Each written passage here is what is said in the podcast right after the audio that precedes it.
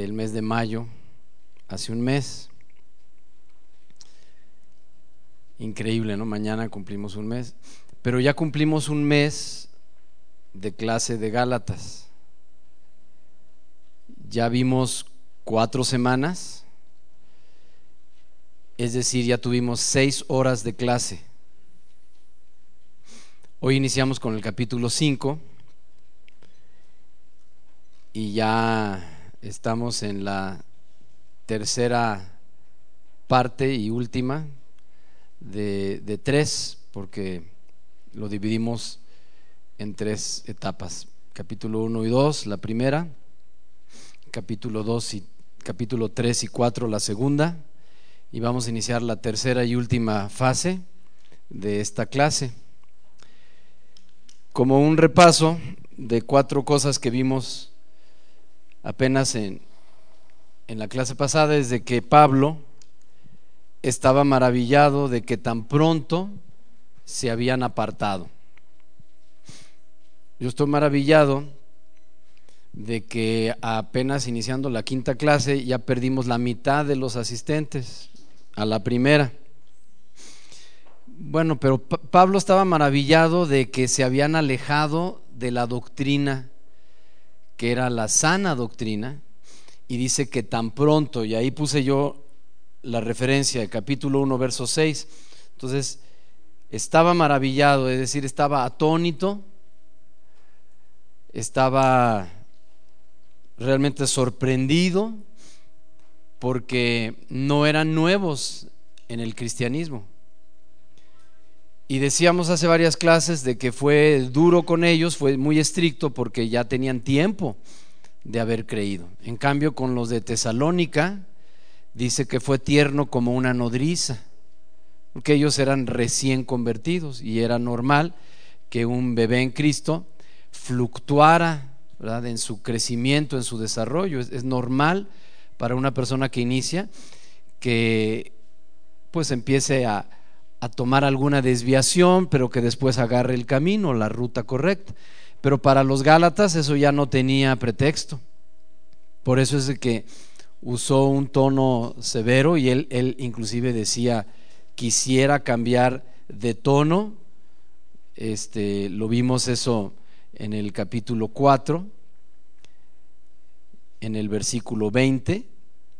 Gálatas 4:20 dice, quisiera estar con vosotros ahora mismo y cambiar de tono.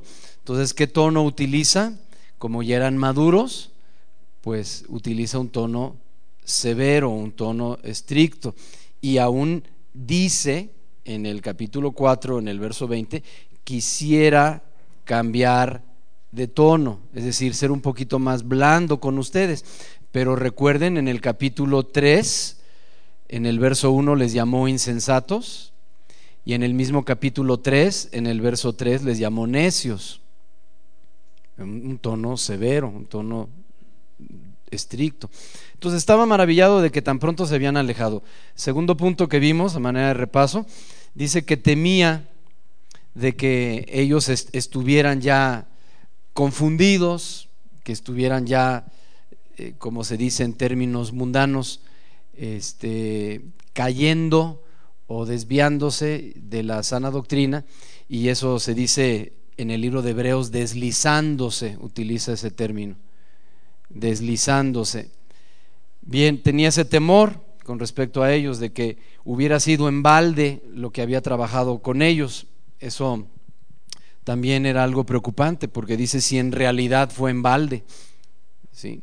Él, sentía que, que había sido un, tiempo perdido, que había sido en realidad una inversión mal hecha con ellos, porque Pablo andaba pues como misionero levantando congregaciones en muchos lugares, y entonces él pensó que esta congregación de Gálatas o de Galacia se podía perder. Bueno, después dice eh, como punto número tres que volvía a sufrir por ellos. Ahora dice como una madre, como una alguien que les engendró, como un padre espiritual, como cuando una madre pasa por esos dolores de parto, así yo vuelvo a sufrir, vuelve a sufrir, dice, como dolores de parto hasta que Cristo sea formado en ustedes y veíamos la diferencia entre formación e información. Luego, una cuarta cosa que experimentó Pablo es que estaba perplejo, y ahí vienen los, los versículos, en el capítulo 4, es eh, el, versículo 20, dice que estaba este, él ahí muy, muy preocupado, porque habían vuelto otra vez a una situación de religiosidad y habían abandonado las cosas del Espíritu. Este es el verso 20, capítulo 4, el que tengo anotado ahí, donde dice estoy perplejo, es el verso 20. Ok, luego veíamos de que el judaísmo recalcaba la circuncisión y que la circuncisión era un rito este, judío, un ritual judío, y es lo mismo el bautismo hoy en, en, nuestros días, porque la circuncisión era una señal exterior de algo que había sucedido en el interior. Igual el bautismo es una señal pública, es una manifestación pública de que ya uno ha creído en Jesucristo. Bueno, este, todo esto lo habíamos ya visto, de que en Romanos 4.10 dice que la circuncisión Abraham la recibió como una señal o como un sello después de haber tenido fe en Dios y su fe le fue contada por justicia. Y él alcanzó la justicia de Dios siendo incircunciso, es decir, alcanzó la salvación siendo incircunciso. Y después de haber alcanzado la justicia o salvación, Dios le ordena que él se circuncidara como una señal, igual que el bautismo es una señal. Pero la circuncisión no le hizo salvo a Abraham. O sea, no fue a través de la circuncisión que Abraham alcanza la justicia. De igual manera, no es a través del bautismo que nosotros alcanzamos la salvación, sino alcanzamos la salvación por fe y después el bautismo viene siendo una señal al mundo incrédulo. Bueno, entonces vamos a empezar con el capítulo 5 y versículo 1. Sí. 4.19 leímos hacer, hijitos míos, por quienes vuelvo a sufrir dolores de parto hasta que Cristo se ha formado en vosotros. Era una analogía solamente o, lo estaba utilizando, no era que estaba sufriendo dolores de parto. Bueno, porque he escuchado que hay personas que dicen que sienten dolores de parto que, a veces son ministrados y, toman como referencia a esto. Pero Pablo solo lo decía como, como un ejemplo, como diciendo es del dolor, de dolor solamente. Sí, no me quiero yo desviar, la, pregunta es de que si es textual a lo que se refiere Pablo cuando menciona dolores de parto. Era tan fuerte lo que él sentía que él lo compara a dolores de parto. Quizás él tuvo un hijo y estuvo presente en el parto de su esposa, no sabemos. El estado civil de Pablo pues era soltero, pero no sabemos si él ya había sido viudo, no hay ningún registro en la Biblia que lo demuestre. O él estuvo en, en, algún momento este, cerca de alguien, tal vez una hermana, ¿verdad? Este, que haya dado a luz. Yo en lo particular estuve en los tres partos de mi esposa y sé lo que sufren las mujeres. Entonces es un dolor indescriptible es lo que sentía Pablo. Y lo más cercano a, lo que él lo puede asociar es al dolor de parto. Lo más cercano que yo puedo decirles a ustedes que he sentido eh, y lo he corroborado con, un experto es cuando a mí un perro me rompió un hueso de, esta mano izquierda. Yo soy zurdo y utilizo mucho mi mano izquierda, entonces casi me la arranca. Entonces yo recibí terapia en esta mano y la terapia era tan dolorosa que me hacía llorar. Me hacía sudar aproximadamente un litro de sudor por terapia. Yo, recibía cuatro horas de terapia diaria en esta mano. El, el, solo hecho de poder hacer un puño con mis cinco dedos, para mí es un milagro. Había otra señora, bueno, vi muchos casos ahí.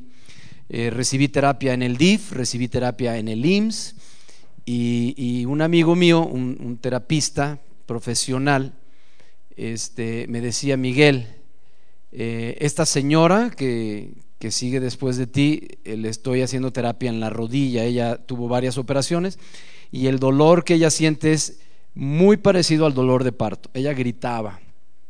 Ella, ella era algo increíble, increíble, e-, ese, dolor que ella sentía. Era mucho más intenso que el que yo sentía. este, entonces, se refiere a ese dolor tan fuerte, indescriptible, como cuando te duele el corazón, pero no por algo físico, sino por, por algo anímico, que, que sientes ese profundo dolor. Entonces, sí hay algunas personas que utilizan la referencia del verso 19, en el capítulo 4, verso 19, de que se doblan y empiezan a gemir. Este, cuando son ministrados, era la pregunta que hacía Clarisa, pero este, esa es simplemente una referencia circunstancial, no es de que se doblara Pablo, este, porque sentía ese dolor. O sea, es, algo figurativo que está describiendo eh, la intensidad del dolor o del sufrimiento que él sentía por ellos, porque eran sus hijos. Es lo mismo que tú sientes si un hijo cae en las drogas. Ellos, habían caído en una falsa doctrina y esa doctrina estaba permeándose por, por, toda la iglesia de Galacia y este, inclusive los judaizantes no se quedaron nada más conformes con perturbar a los de Galacia, se fueron a Capadocia, se fueron a Bitinia, se fueron por todo el Asia y, este, y estaba muy, muy mortificado Pablo. Bueno, creo que eso contesta la pregunta. Entremos al capítulo 5, dice, estad pues firmes en la libertad con que Cristo nos hizo libres y no estéis otra vez sujetos al yugo de esclavitud. Entonces, él menciona el pecado como un yugo de esclavitud, como un yugo de esclavitud.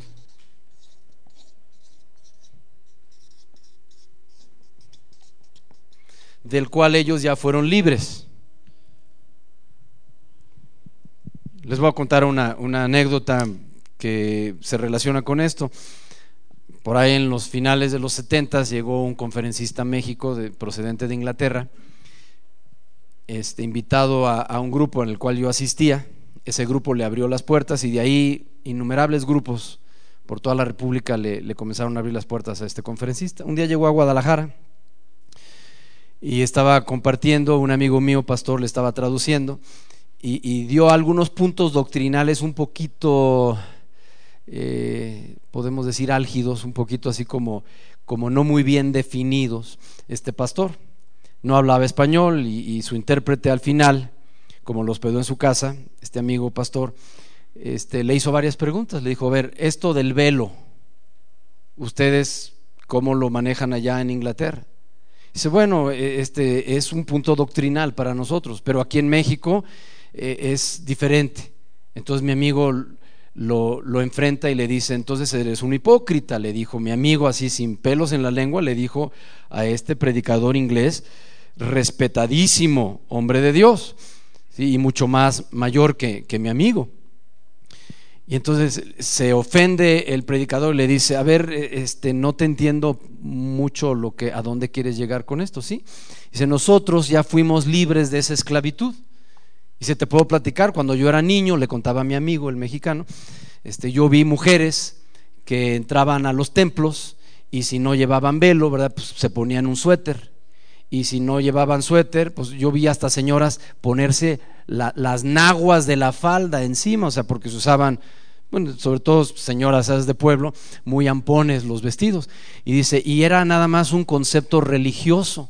La mujer en ese tiempo, dice, cuando mi crianza como en la religión en la que yo nací, así era de que no era permitido, no era lícito para una mujer entrar sin cubrirse la cabeza. Entonces eso era un, legalismo del cual ya fuimos libres nosotros. Entonces no nos quieras volver a meter otra vez en ese legalismo. Si ya salimos de esa esclavitud, no vengas tú a querernos meter. Entonces este hermano, al igual que Pedro, se hizo el disimulado.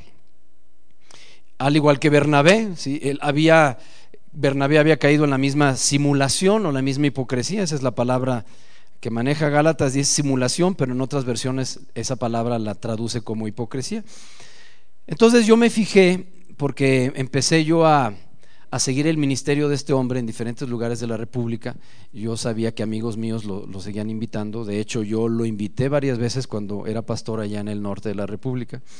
Y yo recuerdo una vez en Mexicali, eh, una, una mujer de la congregación cercana al pastor, ella era la, la que administraba este, pues ahí en esa congregación.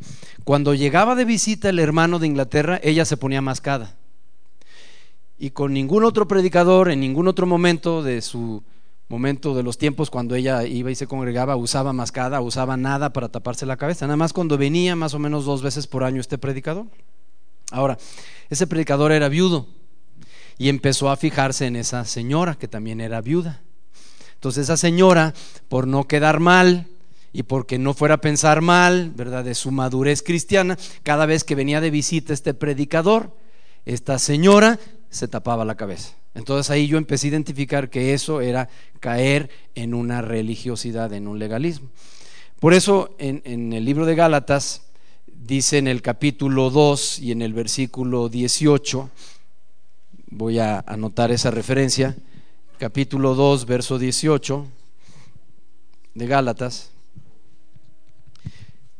porque si las cosas que destruí, es decir, que ya eliminé, y las eliminó porque eran yugos de esclavitud, yugos de esclavitud, es decir, religiosidad, si yo ya eliminé de mi vida, estoy leyendo, ampliando un poquito más el verso 18, si ya eliminé de mi vida esos conceptos religiosos, esas ataduras religiosas, ya las destruí, si esas mismas las vuelvo a edificar, transgresor me hago.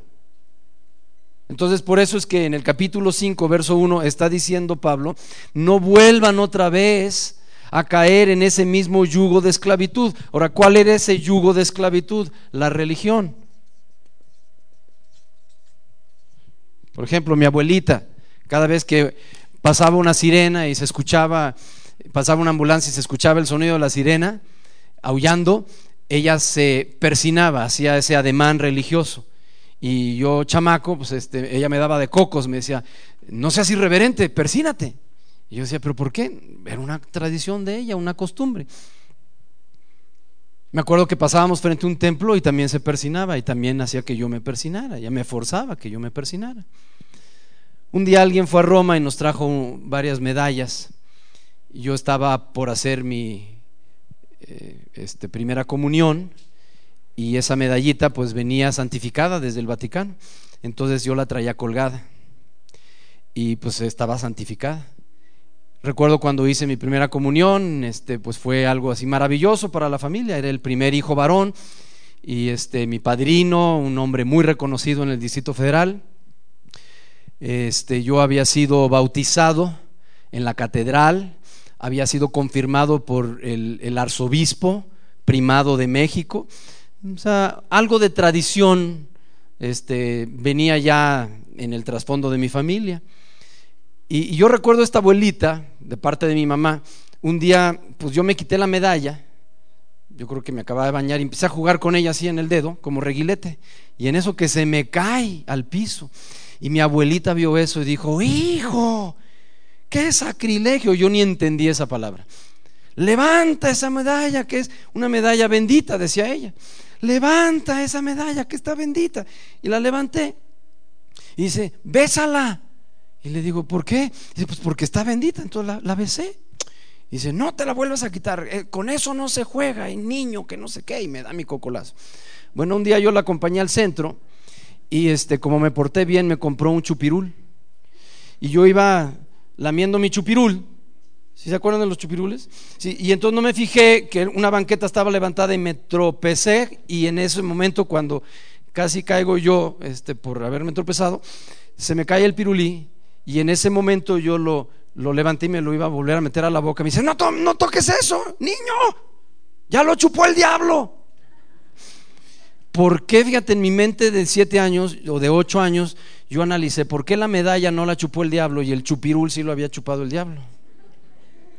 ¿Y por qué tenía que persinar, persinarme cada vez que pasaba frente a un templo, cada vez que escuchaba el sonido de una ambulancia?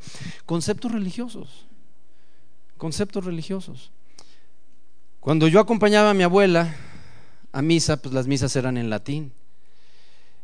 Y había muchas situaciones que yo no entendía de la religión en la cual me tocó nacer. Entonces aquí Pablo dice, si ya fuiste libre de ese yugo de esclavitud y se estaba refiriendo a los judaizantes, a lo, que querían volver a imponerles los judaizantes, advierte en el versículo 1, dice, estad pues firmes en esa libertad. O sea, no dejes que te vuelvan otra vez a convencer de que es necesario que te circuncides. Ahora, estos eran gentiles a los que estaba alcanzando Pablo.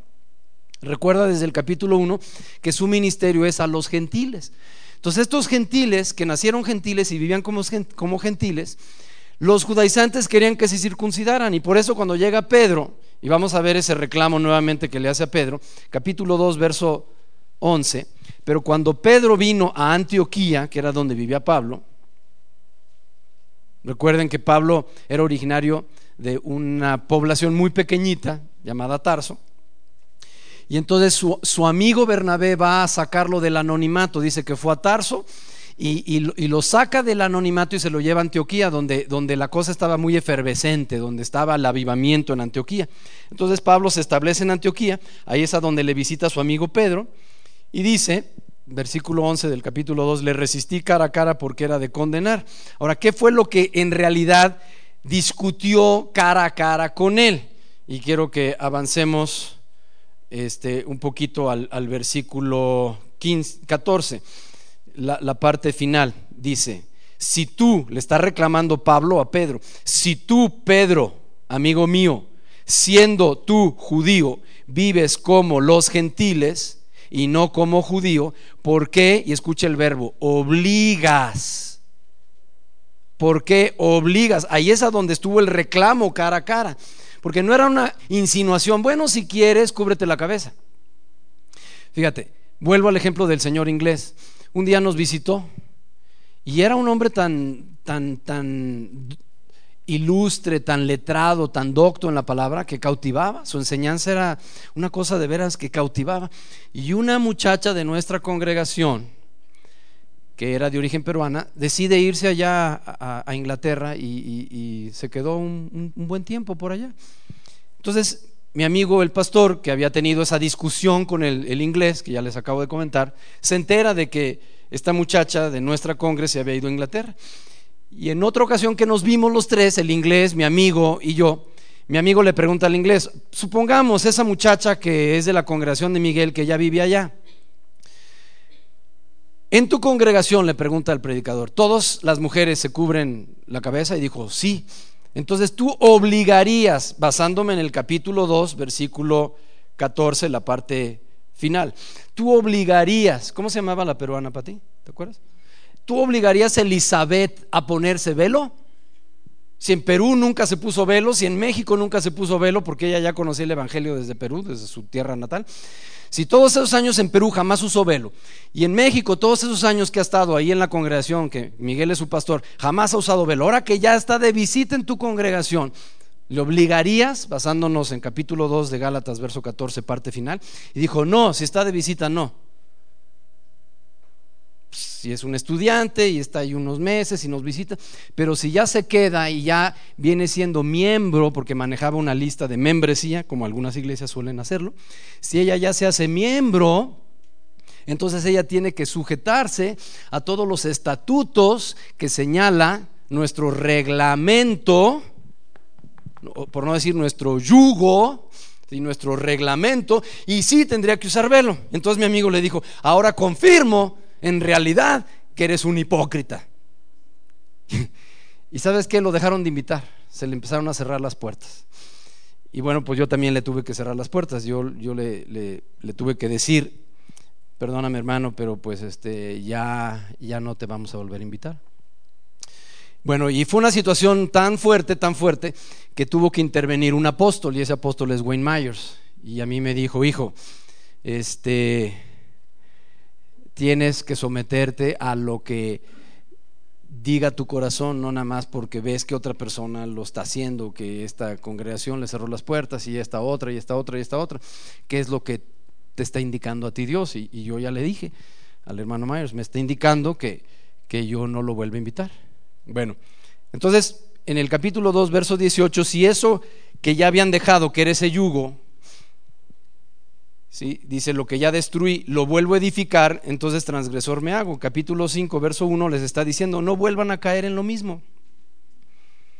Básicamente es lo que dice en el verso 1, dice, otra vez, otra vez. Porque habían salido de ese yugo, entonces, ¿para qué volver otra vez? ¿Sí? Bueno, versículo 2. He aquí yo, Pablo, os digo que si os circuncidáis, de nada os aprovechará Cristo. O sea, no necesitan circuncidarse. Porque si ustedes se van a circuncidar, estos judaizantes lo que están diciendo es que con la circuncisión ustedes podrán alcanzar la entrada al cielo. Es decir, la salvación, la gracia de Dios la pueden adquirir únicamente si están circuncidados. Yo siempre me pregunté por qué en ciertas congregaciones, si no está bautizada la persona, no puede celebrar la Santa Cena. Yo siempre me pregunté. Yo, yo visité Pachuca cuando tenía 10 años de edad. Es de las ciudades de la República que más he visitado, donde más he estado. Entonces, desde mis 10 años de edad, yo me acuerdo haber estado en congregaciones legalistas, congregaciones muy conservadoras o ultra conservadoras, que decían, si no eres bautizado, no puedes tú celebrar la Santa Cena. ¿Dónde dice? ¿Cuál es la razón? ¿Cuál es la justificación? Legalismo, un yugo nuevamente religioso. Y ahora les está diciendo aquí en el versículo 2, yo Pablo les digo que si vuelven otra vez a sujetarse, que fue la palabra que usó en el versículo 1, ¿sí? si ustedes vuelven otra vez a quedar sujetos bajo ese yugo y se circuncidan, ¿por qué? Porque los obligan, que Pablo le reclamó a Pedro, y ya lo vimos en el capítulo 2, verso 14, porque Pedro también llegó a obligar a los gentiles a que vivieran como judíos. Y en el 2.14 le está reclamando en su cara y le dice, oye, ni tú vives como judío, ¿cómo es que obligas? Y les pedí que subrayaran esa palabra. Capítulo 2, verso 14, la parte final. ¿Cómo es que tú obligas a los gentiles a judaizar? Es decir, que Pablo le reclama a Pedro y le dice, es que no puedo creer que tú también hayas caído en ese engaño de los judaizantes y que ya estés obligando, fíjate, ese era el reclamo en el 2.14, que ya era por obligación, era obligatorio. Esa es la clave en el 2.14. No era de que si quieres te puedes tapar la cabeza. No, no, no, es que si, si no llegas o, perdón, si llegas con la cabeza descubierta, entonces estás cayendo en pecado y te sacan una serie de escrituras y mira que aquí dice en Timoteo y que aquí dice aquí, que aquí dice allá. Y entonces toman un texto fuera de contexto y lo usan como pretexto y lo único que están haciendo es legalismos, legalismos. Bueno, entonces por eso Pablo les está diciendo en el versículo 2, para nada les va a aprovechar, porque si ustedes se circuncidan, entonces por demás por demás vino Jesús. Ya nos aprovechará Cristo. Ya nos aprovechará. Versículo 3. Y otra vez testifico a todo hombre que se circuncida que está obligado a guardar toda la ley, porque la circuncisión era parte de la ley. Entonces dice, si vas a cumplir con ese punto de la ley, pues entonces estás obligado versículo 3, otra vez esa palabrita, obligado a guardar toda la ley. O sea, si tú vas a ser justificado por guardar ese punto de la ley, entonces tienes que guardar toda la ley. Porque no nada más vas a usar un solo punto, sino si ya estás cayendo en que para alcanzar la gracia tienes que cumplir con la ley y uno de los puntos que decía la ley o que señalaba la ley es circuncídate, entonces dice, estás obligado, versículo 3, a guardar toda la ley. Y no podía, no había un solo hombre en la tierra que podía guardar. Guardar significa llevar a la práctica. No había un solo hombre, un solo hombre nacido de mujer en la faz de la tierra que podía cumplir con toda la ley o que pudo cumplir con toda la ley. Entonces en el versículo 3 lo que les está diciendo es, no caigan en ese engaño, no dejen que los engatusen. Versículo 3, el que se circuncida está obligado a guardar toda la ley. Ahora fíjate qué cosa tan tremenda les declara en el verso 4. De Cristo os desligasteis, los que por la ley os justificáis. Mira, ve este plumón que tengo yo aquí. La tapa está ligada, está conectada al plumón. Esta es tapa, lo negro, y el resto del cuerpo es plumón. Si hago esto, ya no está unida la tapa al plumón. Okay, el plumón es Cristo. La tapa son los, los Gálatas. Dice, desligasteis, es decir, ya no estaban ligados a Cristo.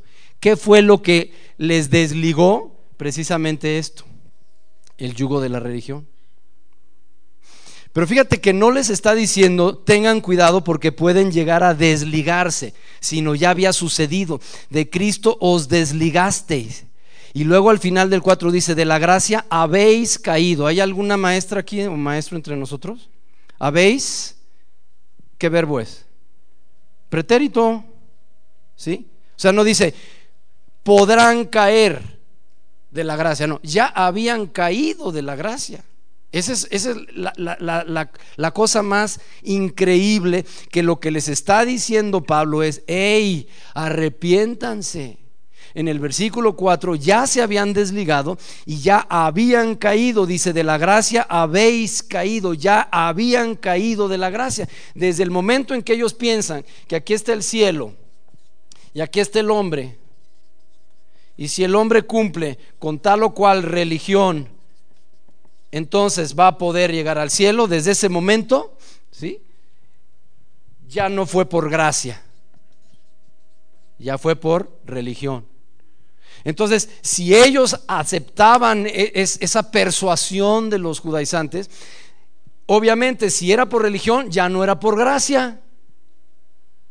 Y por eso es que les está diciendo aquí una cosa tremenda, lo que yo leo aquí en el verso 4, que ya habían caído de la gracia habían caído. Quiere decir que se puede perder la salvación, porque gracia es salvación. De la salvación habéis caído. Si en ese momento le sorprendía la muerte,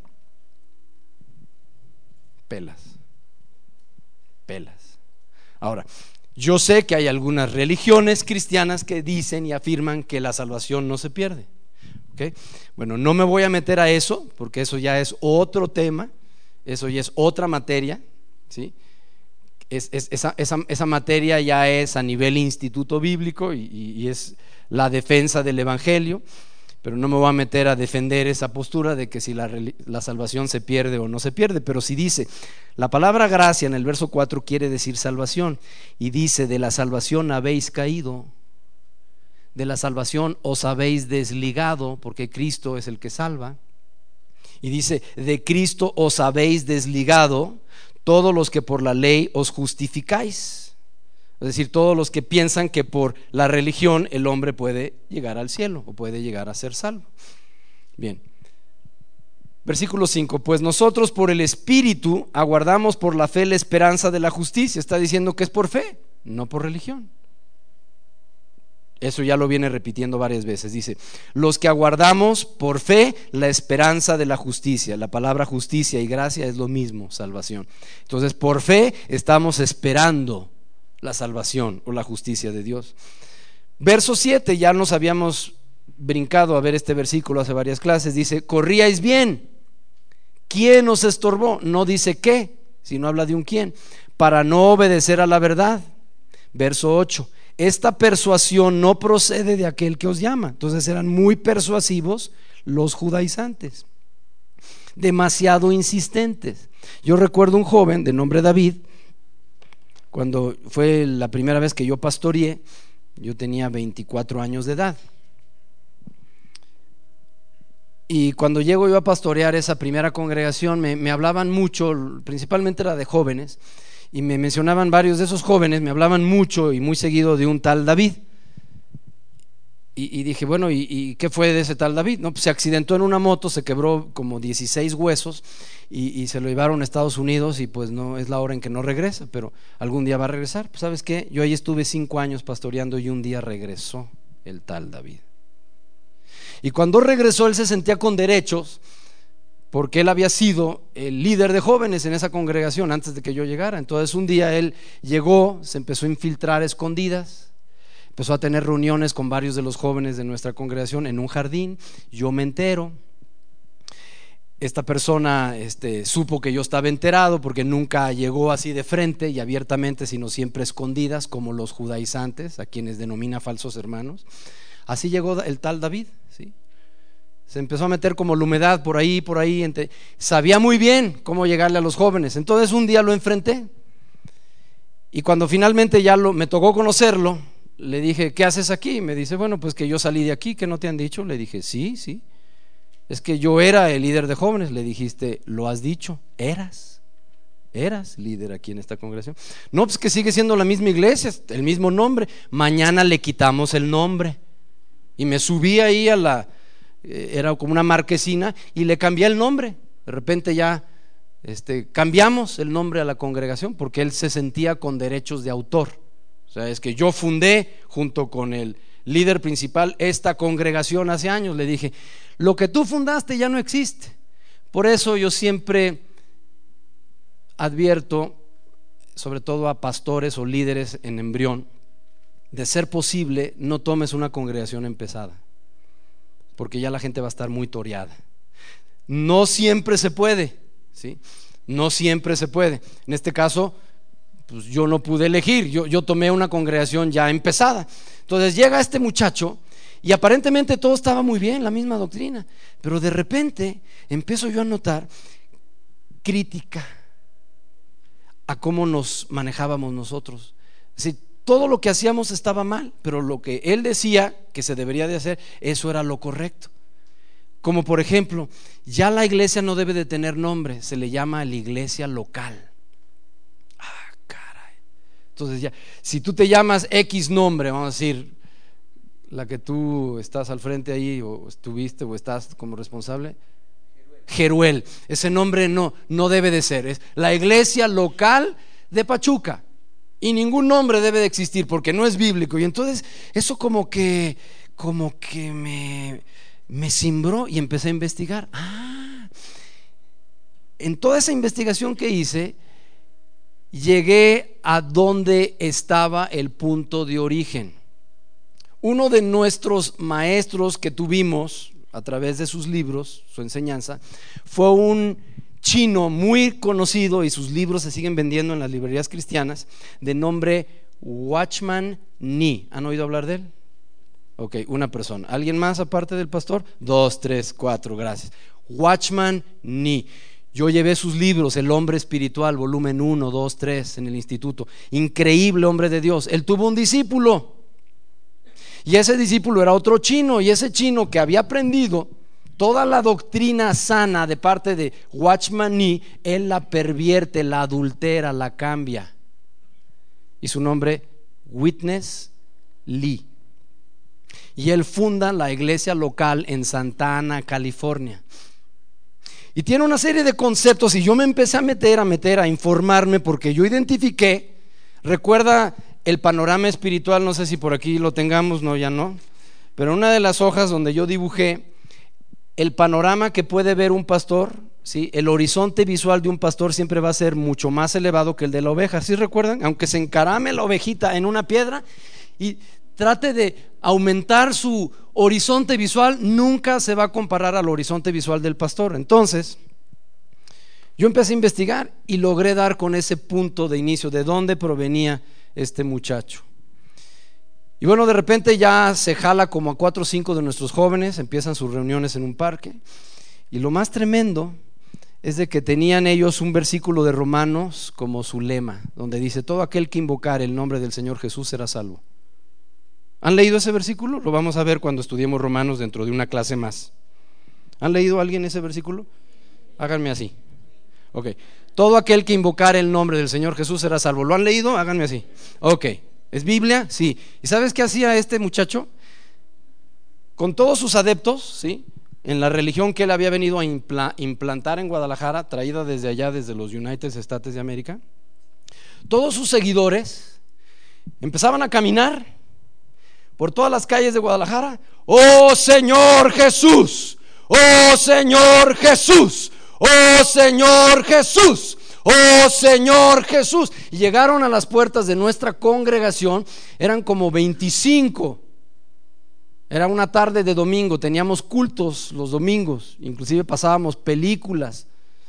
Y esto para ganar más jóvenes era, era, algo que hacíamos pues para alcanzar a, la, juventud de ahí en ese tiempo en Guadalajara. Yo tenía 24, 25, 26 años.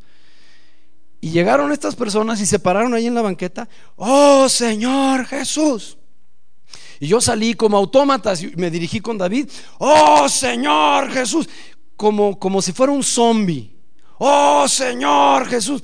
Le dije, ¿te puedes retirar? Oh Señor Jesús.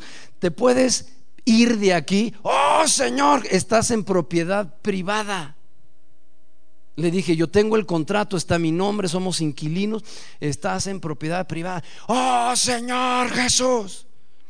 Se fueron a la banqueta, le dije, la banqueta pertenece al predio. Oh Señor Jesús. Se fueron a la calle y ya parados en la calle, por horas siguieron gritando, oh Señor Jesús. En este capítulo 5, en el versículo 7 dice, vosotros corríais bien. ¿Quién os estorbó? Ese quién es el espíritu que ahora opera en los hijos de desobediencia. Efesios capítulo 2, versículo 2. El príncipe de la potestad del aire. Es increíble cómo llegan a introducirse esas doctrinas de error en las iglesias, en las congregaciones. Y en el versículo número 9 dice, un poco de levadura leuda toda la masa. En 24 años de ser pastor he tenido que correr a dos personas de la congregación, a dos nada más. En realidad fueron dos familias, pero David no estaba casado. David fue el primero, fue en la ciudad de Guadalajara, Jalisco, y después fue ya en Aguascalientes a una familia que constaba de el señor y su esposa, y le tuve que decir, tu presencia ya no es grata en esta congregación, estás contaminando a la iglesia. Creo que es buen récord en 24 años de pastor, dos personas que les tuve que decir, no son ustedes ya bienvenidos. ¿Por qué? Bueno, en este versículo 9, si tú lo quieres cuestionar, si tú lo quieres ver con mucha misericordia, ¿no? Pero ¿cómo es posible? Es que el amor de Cristo está abierto a todos. Un poco, dice, un poco de levadura. Levadura es aquello que echa a perder. La levadura es un fermento que se mete en la masa y echa a perder la masa, infla la masa. Y dice, un poco de levadura leuda toda la masa, es decir, una manzana podrida te va a podrir el resto de las manzanas. Entonces, ¿quieres que se te pudra la congregación? Sé misericordioso con esa persona. ¿Sí? Y permítele que siga haciendo sus, ahora sí que ganando sus prosélitos, que siga haciendo su proselitismo, que siga contaminando. En este caso, esa religión la identifiqué y era una falsa religión del Oriente. Bueno, me quiero regresar al versículo 5, dice, pues nosotros por el Espíritu, y está hablando con E mayúscula, aguardamos por fe la esperanza de la justicia, porque en Cristo Jesús, verso 6, ni la circuncisión vale algo, ni la incircuncisión. O sea, no importa si está bautizado o no está bautizado, si está circuncidado o no está circuncidado. Lo que cuenta, lo que vale, dice, es la fe. La fe que obra por el amor. Ese es un versículo muy conocido, la fe que obra por el amor. Y ya en el 7, pues ahí está diciéndoles qué les pasó, si ya corrían, es decir, ya eran maduros. No estaban gateando, no estaban caminando o dando sus pasitos, sus pininos, sino ya tenían tiempo. Ya eran gente que tenía años en el Evangelio y ya estaban corriendo. Pero llegaron estos señores para estorbarlos. Y esto lo viene diciendo desde el capítulo 1, en el verso 7. Dice, no es que haya otro evangelio, sino que hay algunos que os perturban y quieren pervertir el evangelio. Y decíamos que perturbar era igual a estorbar. Ok, volviendo al 5, verso 7 dice, ¿quién nos estorbó? Esta persuasión no procede de aquel que os llama. O sea, esto no viene de Jesús. ¿Sabes qué, David? Esto que, tú traes no, viene de Jesús. Viene y, tuvimos como cuatro horas. En otra ocasión nos volvimos a citar. Como cuatro horas platicando yo con David, a solas. Y, este, y él debatiéndome y debatiéndome y debatiéndome. Le dije, ¿sabes qué? Esto que tú traes no viene de Jesucristo. Ya sé de dónde viene y esto viene de alguien que desvirtuó la enseñanza de Watchman y es un señor llamado Witness Lee. Y, entonces se enfureció y total de que pues este, empezó su congregación y, y, eran personas muy persuasivas, versículo 8. Esta persuasión no procede de aquel que os llama. Se fueron a otra congregación a hacerle exactamente lo mismo a otro pastor. Y de ahí se fueron a otra congregación a hacerle exactamente lo mismo. Empezaron a jalar como de cuatro o cinco congregaciones jóvenes que de alguna manera pues tenían relación esos muchachos que él conocía con otros muchachos que estaban en diferentes iglesias. Un poco de levadura, dice el verso 9, te va a echar a perder toda la masa. Yo confío, fíjate, a pesar de que él estaba maravillado, con temor, sufriendo por ellos y perplejo, todavía, fíjate hasta dónde llega un pastor, hasta dónde llega la fe de un pastor, que en el verso 10 dice, yo confío respecto de vosotros en el Señor, que no pensaréis de otro modo. O sea, que todavía van a recapacitar que no van a pensar de otro modo, que, que, con esta advertencia, aunque ya se había vuelto su enemigo por decirles estas cosas, eso lo vimos hace ocho días, capítulo 4, verso 16, me he hecho vuestro enemigo por deciros la verdad. Ahora, yo cité a David el domingo que yo le, iba a pedir que ya no volviera y, y él no se presentó. Quiero que estés y quiero, quiero anunciar a toda la congregación que, tú vas a empezar una obra y, que todas las personas que te quieran seguir, que adelante, que te sigan, pero que aquí ya no eres bienvenido. Y no se presentó.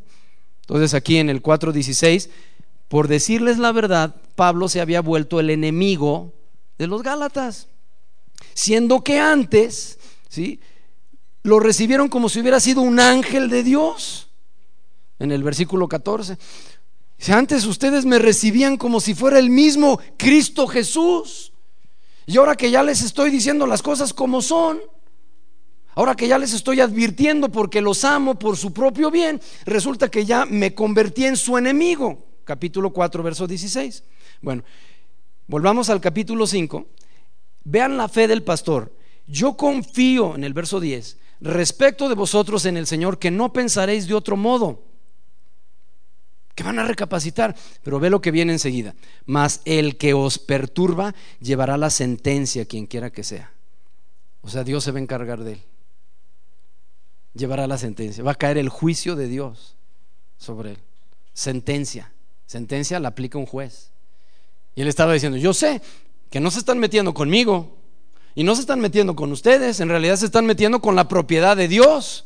Y ustedes y yo somos propiedad de Dios. Entonces Dios, porque los ama a ustedes y me ama a mí, ¿sí?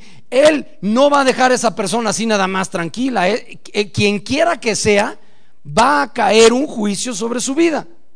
Va, a recibir una sentencia. Fíjate qué tremenda palabra en el verso 10. Y luego sáltate al 12. Ojalá y se castraran, dice en una versión, los que os perturban. Porque tanto hablaban de la circuncisión, dice, pues que de una vez le den un poquito como una pulgada más arriba y se castren. Porque ese, era todo, vamos a decir, el, tema, ¿sí? El tema para ellos nada más era circuncídense, circuncídense, circuncídense, circuncídense. Dice, pues ojalá y se mutilasen, dice en el versículo 12, los que os perturban. Recuerda, ¿qué es lo que estaban haciendo en el capítulo 1?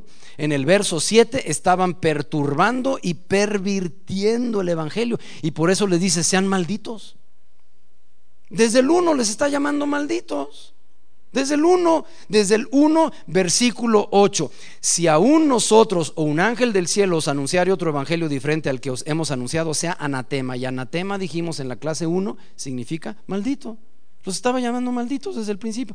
Lo vuelve a repetir. Versículo 9 del capítulo 1, como antes os hemos dicho, también ahora lo repito, ya lo había advertido en el 8, ahora lo repite en el 1.9, si alguno os predica diferente evangelio del que habéis recibido, sea maldito. Ay, no, no le hables tan fuerte a David. Poca levadura leuda toda la masa. Capítulo 5, verso 9. En el verso 10, esa persona que perturba, quien quiera que sea, quien quiera que sea, llevará la sentencia. Ok, verso 11. Y yo, hermanos, si aún predico la circuncisión, ¿por qué padezco persecución todavía? En tal caso, se ha quitado el tropiezo de la cruz. O sea, dice, ya lo viene diciendo, la, la circuncisión es para los judíos. Ustedes son gentiles y no necesitan la circuncisión. No la necesitan. Pero el asunto es que les obligaban. Ya lo vimos en el 2.14. ¿sí? A un Pedro. Por eso es que le reclama cara a cara, por eso es que le resiste. Vuelvo a leer el 2.14, la parte final. Si tú, Pedrito, siendo judío, vives como los gentiles y no como judío, ¿por qué, Pedrito, obligas a los gentiles a que se circunciden? Ahora, volvamos al capítulo 5, verso 12. Ojalá se mutilasen los que os perturban, o sea, ojalá y se corten de aquí. Señor, llévatelos a la Patagonia. ¿Sí? Que se corten, porque la circuncisión es un corte del prepucio, un corte de la carne, que en realidad sobra, esa carne sobra. no es clase de anatomía, ¿sí? pero el prepucio recibe un corte de carne a la carne que está sobrando. Ahora entonces lo que venía sobrando era la ley que estos señores les estaban queriendo imponer. Y por eso Pablo les dice, esa ley es un yugo, es un yugo de esclavitud. Y si ustedes van a cumplir con esa parte de la ley, están obligados a cumplir con todo. Y como nadie podía cumplir con todo, entonces ¿para qué cumplen con esa parte? No tiene sentido. No tiene sentido. Regreso a este versículo 3. Otra vez testifico a todo hombre que se circuncida, que está obligado a guardar toda la ley. Si dices, ok, voy a cumplir con esa parte, cumple con todo. Cumple con todo. Y pues no, no se podía. Bien, versículo 13. Porque vosotros, hermanos, a libertad fuisteis llamados. ¿Cómo me gusta este versículo? Fuimos llamados a libertad. A libertad. Nada más o solamente que no uses esa libertad como ocasión para la carne. O sea, para contender. Mira, si yo llego a una congregación y el pastor usa traje y corbata, pues yo voy a usar traje y corbata. Si por ejemplo, eh, eh, desde hace un mes que ya estamos aquí, he recibido ya varias invitaciones. Una de ellas, pues fuimos a un congreso a Veracruz. Entonces yo le hablé al pastor, oye, este, ¿cómo debo de ir vestido? No, Miguel, pues estamos en la playa, por favor. O sea, totalmente informal. Ah, ok. El mismo pastor me, me vuelve a invitar, pero a Puebla, donde hace frío, y a un evento donde varias congregaciones fueron invitadas. Y era de, ahora sí que de, mucho compromiso, porque habían otras dos conferencistas y eran 440 mujeres presentes. Y, yo les iba a dar tres ponencias o dos ponencias a ese, grupo de señoras. Entonces le hablo al pastor, le dije, ¿cómo debo de ir vestido? Miguel, así de camisa, como me ves, este, porque inclusive él nos recogió, dice, así como me ves, así. Ah, le digo, porque traje, traje y traje corbatas. ¿Tú cómo vas a ir el domingo, ya cuando termine el, eh, seminario o el, evento para las mujeres, ya la congregación, ¿tú cómo te presentas ante tu congregación? Así como me ves. Ah, ok. Entonces, ¿sin corbata? Sí, sin corbata. ¿Y sabes cómo fui? De traje y con corbata. No estaba obligado porque él mismo me dijo, así como me ves, así voy a estar en el seminario y así como me ves, de manga corta, así me paro todos los domingos a predicar. Y así puedes tú venir. Pero como yo ya había llevado mi trajecito, y como ese domingo amaneció medio fría la cosa y el, clima, porque había llovido y, en Puebla hace frío, entonces yo llegué de traje y con corbata y me vio el pastor y dice, ay, hola, ¿te ves bien? Le digo, sí, gracias. Eso es libertad. Versículo 13, hermanos, a libertad fuiste llamados, solamente no uses esa libertad como ocasión para la carne. Es decir, si él me dice, tienes que venir de corbata, Miguel, porque yo uso corbata, y yo llego de guayabera, entonces ya fue ocasión para la carne, ya estoy siendo contreras. Un amigo mío se convirtió en la época de los hippies. Él tenía el pelo a la cintura, parecía crin de caballo, y además güero y además muy apuesto el muchacho. ¿ok? Cuando él se convirtió, él usaba el pelo así. Ahora, de repente Dios lo empieza a usar y él empieza a dirigir un grupo de jóvenes al cual yo asistía. Y pues él era nuestro líder. Y un día él sintió que necesitaba prepararse más.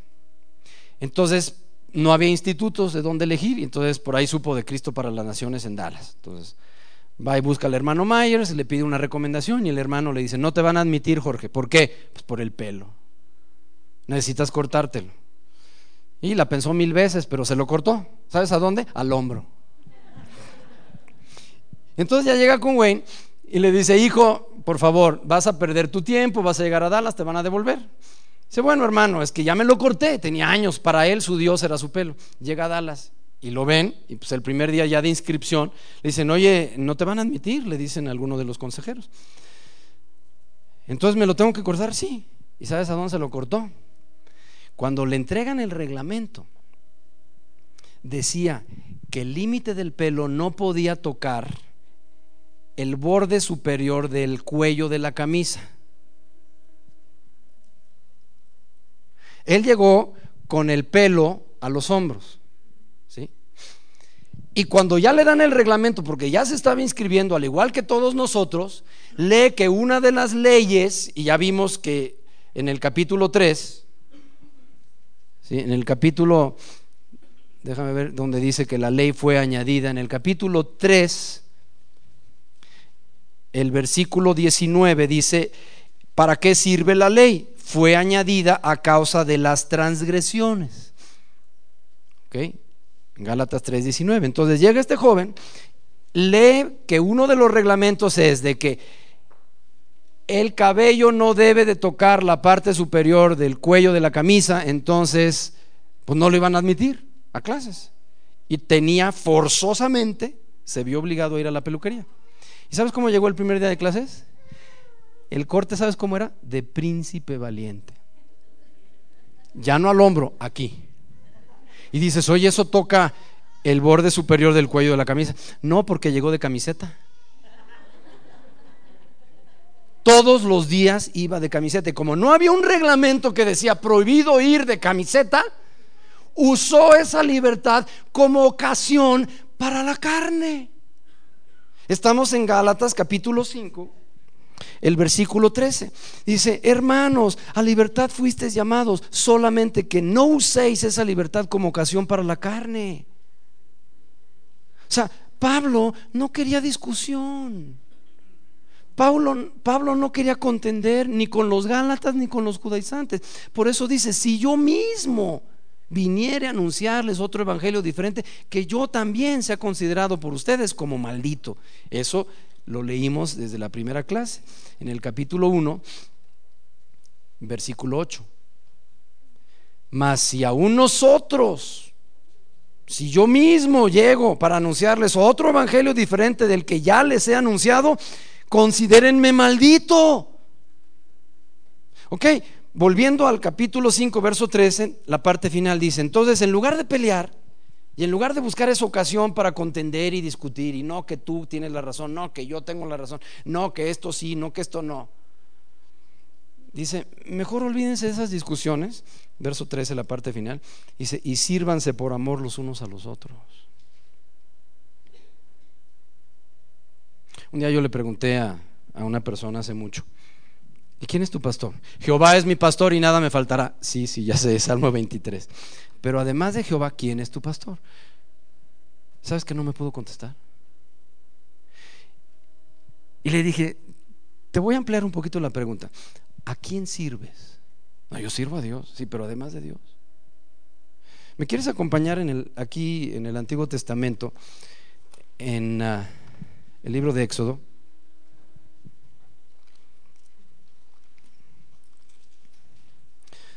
Perdón por el, el brinco. En el capítulo 33 de Éxodo,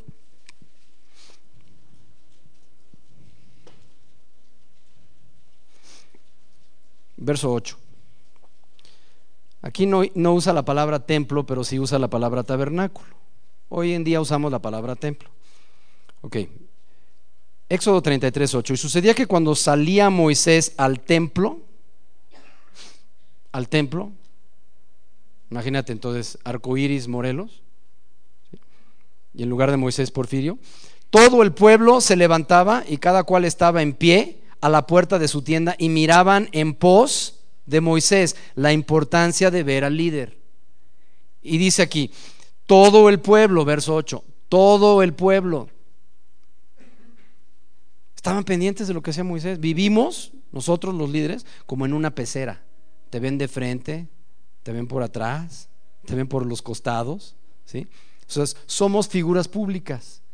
Entonces somos visibles a todo el mundo. Se levanta Moisés para entrar en el templo, en el capítulo 33, versículo 8, y todo el pueblo hay de fisgón. Dices, oye, ¿no puede ser de otra manera? No. Y si no te gusta, pues no te dediques a ser figura pública. En este caso, no seas líder. No seas líder, porque los, líderes van adelante. Y los líderes son personas visibles. Y todo, todo el pueblo, dice, se levantaba y cada cual se asomaba a la puerta de su tienda y miraban en pos de Moisés hasta que él entraba en el templo. Cuando Moisés entraba en el templo, la columna de nube descendía y se ponía a la puerta del tabernáculo o del templo, y Jehová hablaba con Moisés.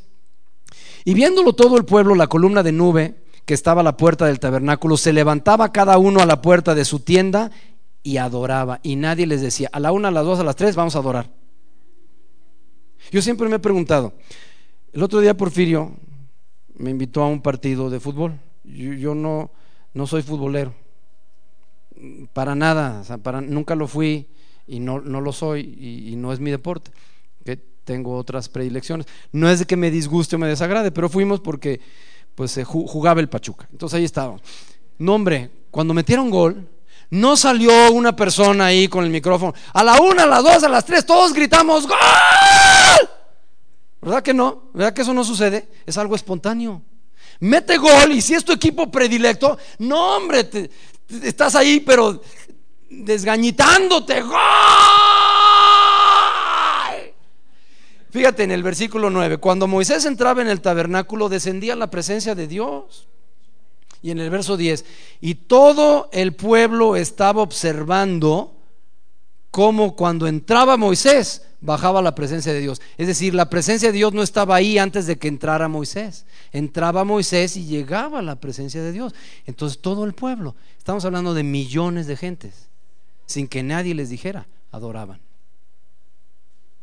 Yo he estado en congregaciones donde te tienen que decir, levanten las manos, párense, siéntense etcétera. Ok, pero ese no era el punto.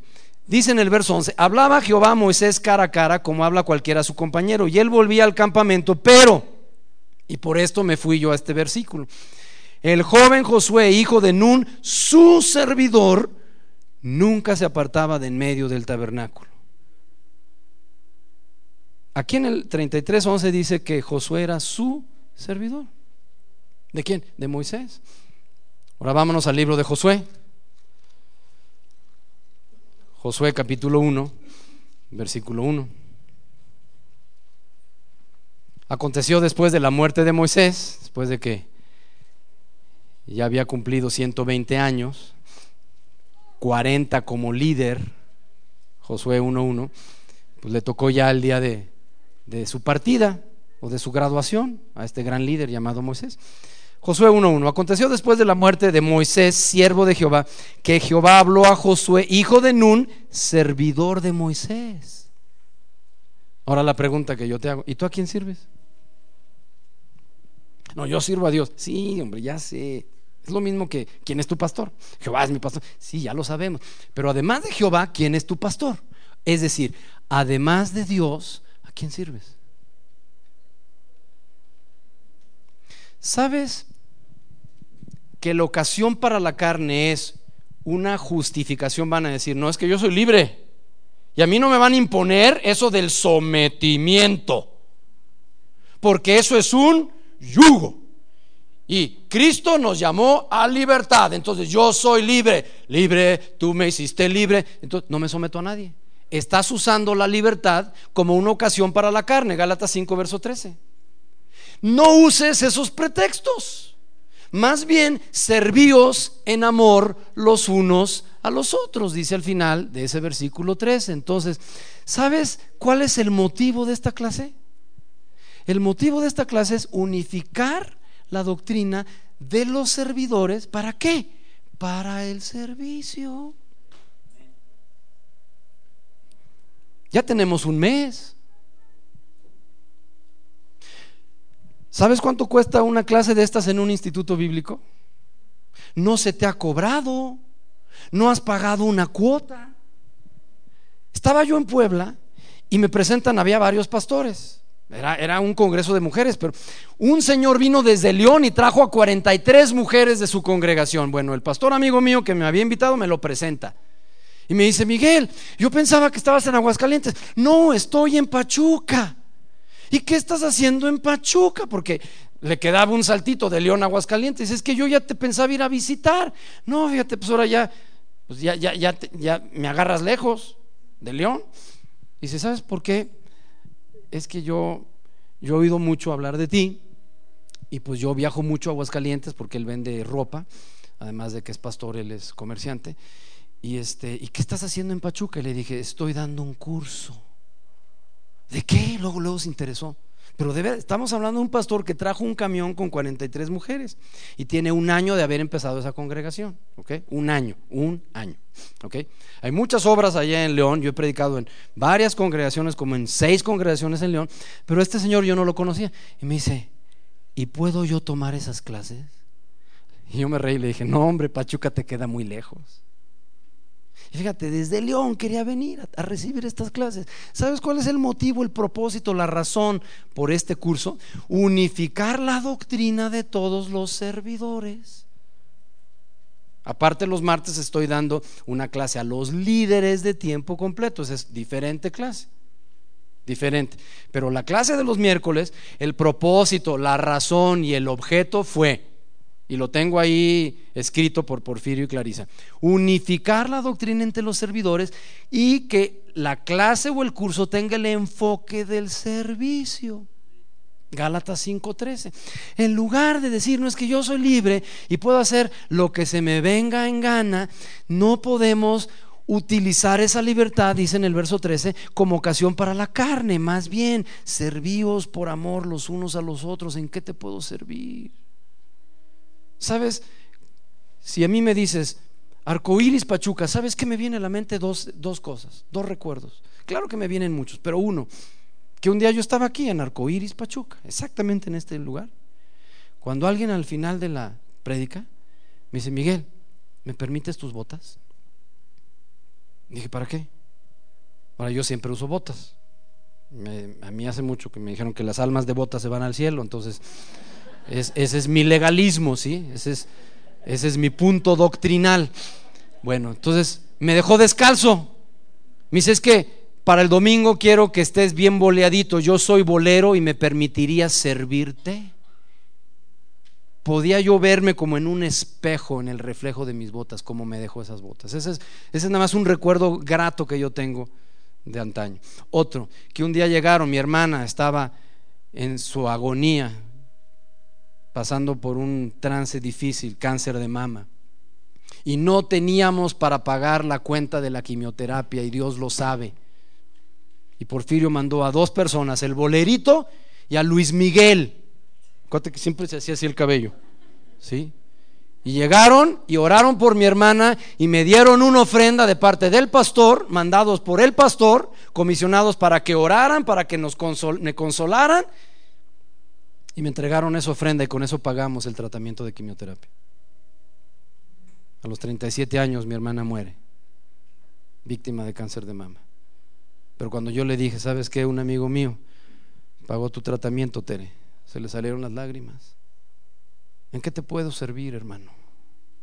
No nada más es venir y calentar una silla. Si estoy aquí y estoy tomando el curso de Gálatas y es para unificar la doctrina, pero es para que tengamos el enfoque en qué te puedo servir.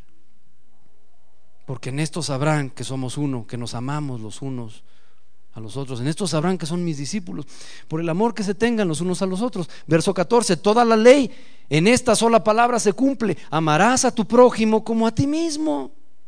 Pero, fíjate, qué, psicólogo era Pablo. Eh. Si os mordéis y os coméis unos a otros, mirad también que no os consumáis unos a otros. Pero si nada más llegas para criticar, si nada más estás juzgue y juzgue al hermano, si nada más estás ahí, en lugar de llegar expectante, estás ahí a la expectativa, nada más así como, como si fueras inspector, ¿no? Viendo a ver, a ver en qué la riegan, a ver en qué se equivocan, a ver cómo llegó vestido el hermano, a ver qué dijo, a ver qué dijo mal. Nada más para morder. Fíjate, está hablándole a la iglesia, no está hablándole a, a inconversos. Está hablándole a una iglesia, dice, pero si se muerden y se comen unos a otros, y eso que son hermanos, pues nada más cuídense de que no se acaben uno a otro, ¿eh? que no se consuman uno al otro. De todos los ejércitos que hay en la faz de la tierra, el único ejército que mata a sus heridos es el ejército cristiano. Cayó fulanito y hacemos leña del árbol caído. Ah, déjame nada más, te comento, no es que sea chismoso, pero para que oremos por esa persona. ¿sí? Y el pobre se cayó, se tropezó, está herido, está lastimado. Y lo matamos. Lo matamos. Nada más cuídense que no se maten unos a otros, es lo que está diciendo aquí en el verso 15. Digo pues, andad en el espíritu y no satisfagáis los deseos de la carne. La carne siempre quiere lucirse, la carne siempre quiere sobresalir. Dice, no satisfagas los deseos de la carne.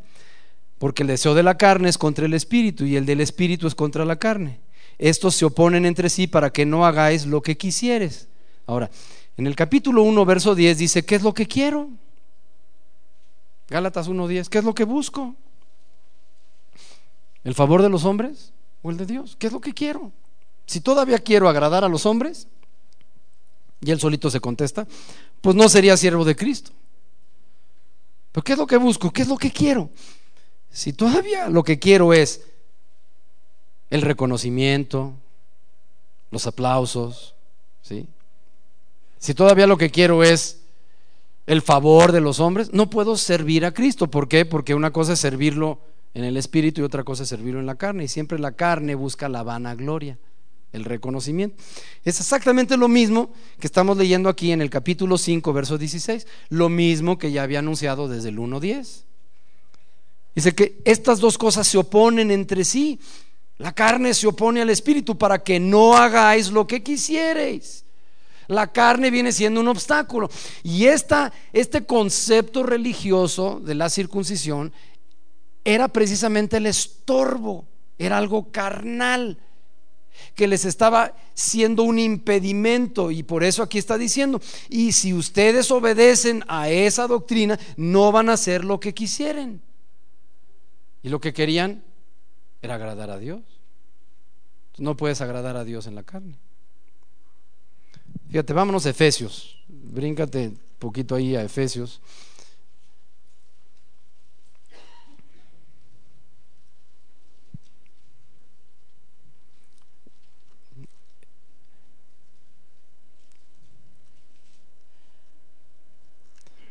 Perdón, Filipenses, no es Efesios, Filipenses. En el capítulo 3. Esto no lo tenía yo anotado aquí en mis notas, pero lo recordé en este momento. Efesios capítulo 3, verso 3. Pero nosotros no somos la circuncisión. Lo vuelve a repetir. Esta carta es de Pablo. No, nosotros no somos judíos. ¿Sí? O sea, no alcanzamos la salvación por ser judíos. Sí, nací judío, pero nosotros no somos la circuncisión. No soy judío, es lo que está diciendo. Recuerda lo que ya vimos en Gálatas. Ni la circuncisión ni la incircuncisión vale para Dios, sino una nueva creación. Entonces aquí dice, nosotros no somos la circuncisión. Está diciendo nosotros, nada más quítale lo plural y hazlo singular. Pero yo no soy la circuncisión. Está diciendo, no soy judío. No soy judío. Dice, y nos gloriamos en Cristo Jesús. ¿Por qué? Dice, los que en espíritu servimos a Dios, nos gloriamos en Cristo Jesús. Pero había quienes servían a Dios en la carne. Y aquí está diciendo, los que en espíritu servimos a Dios. ¿Quieres otra referencia? Romanos 1.9. Vámonos para allá rápidamente. Romanos 1.9.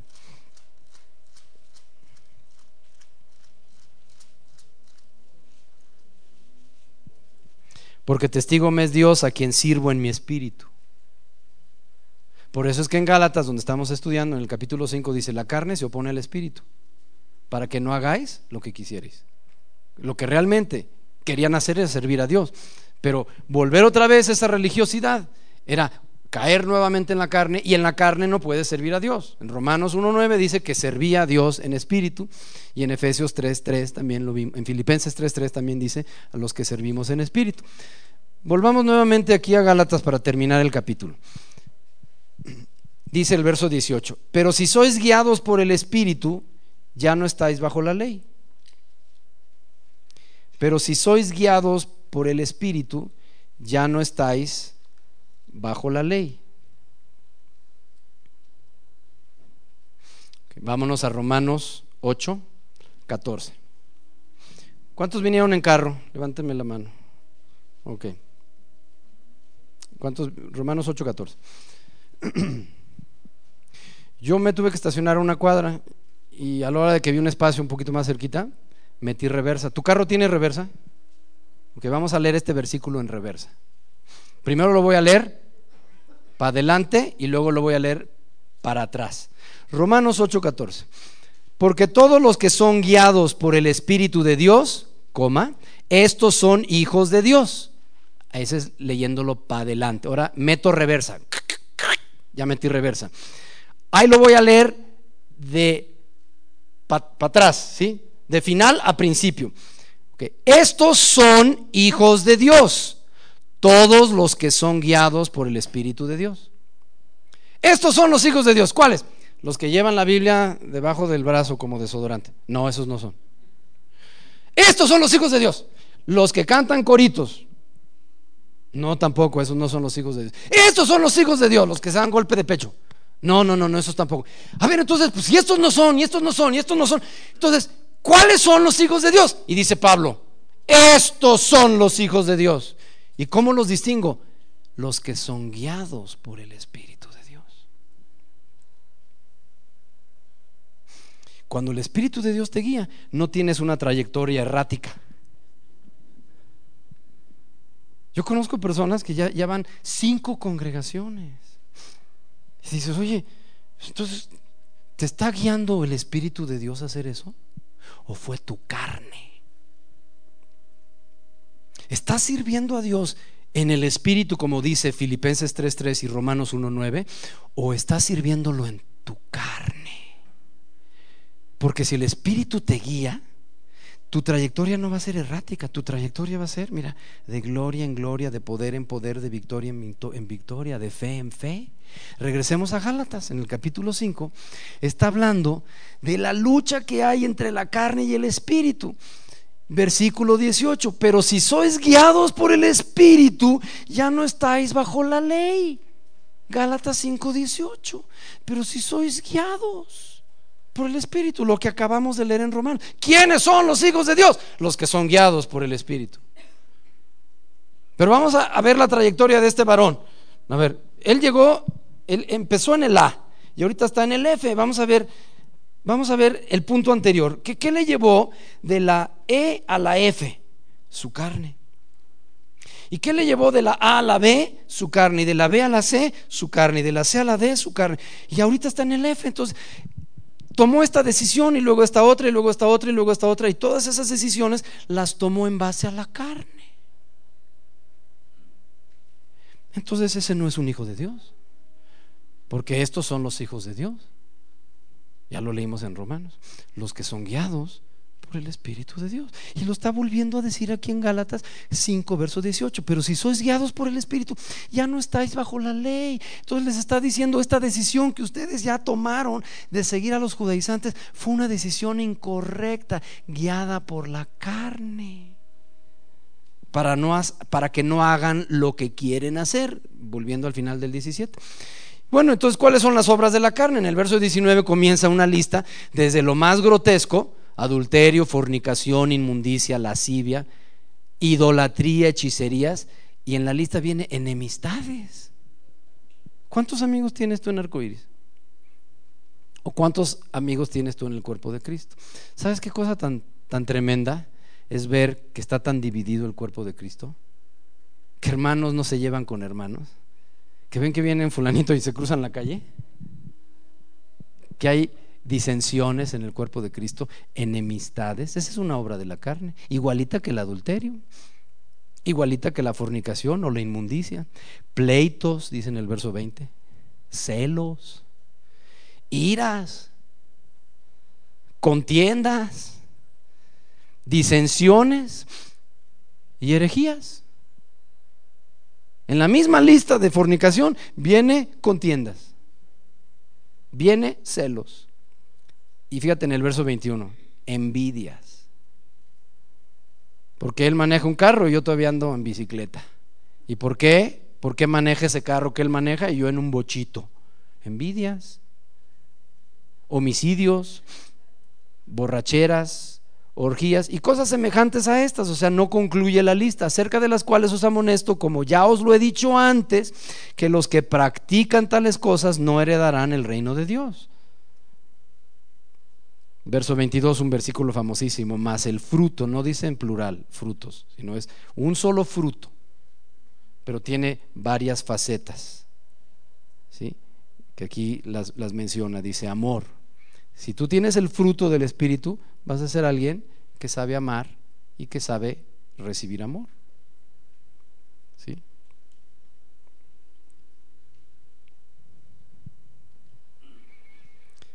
vas a ser una persona con gozo, con paz.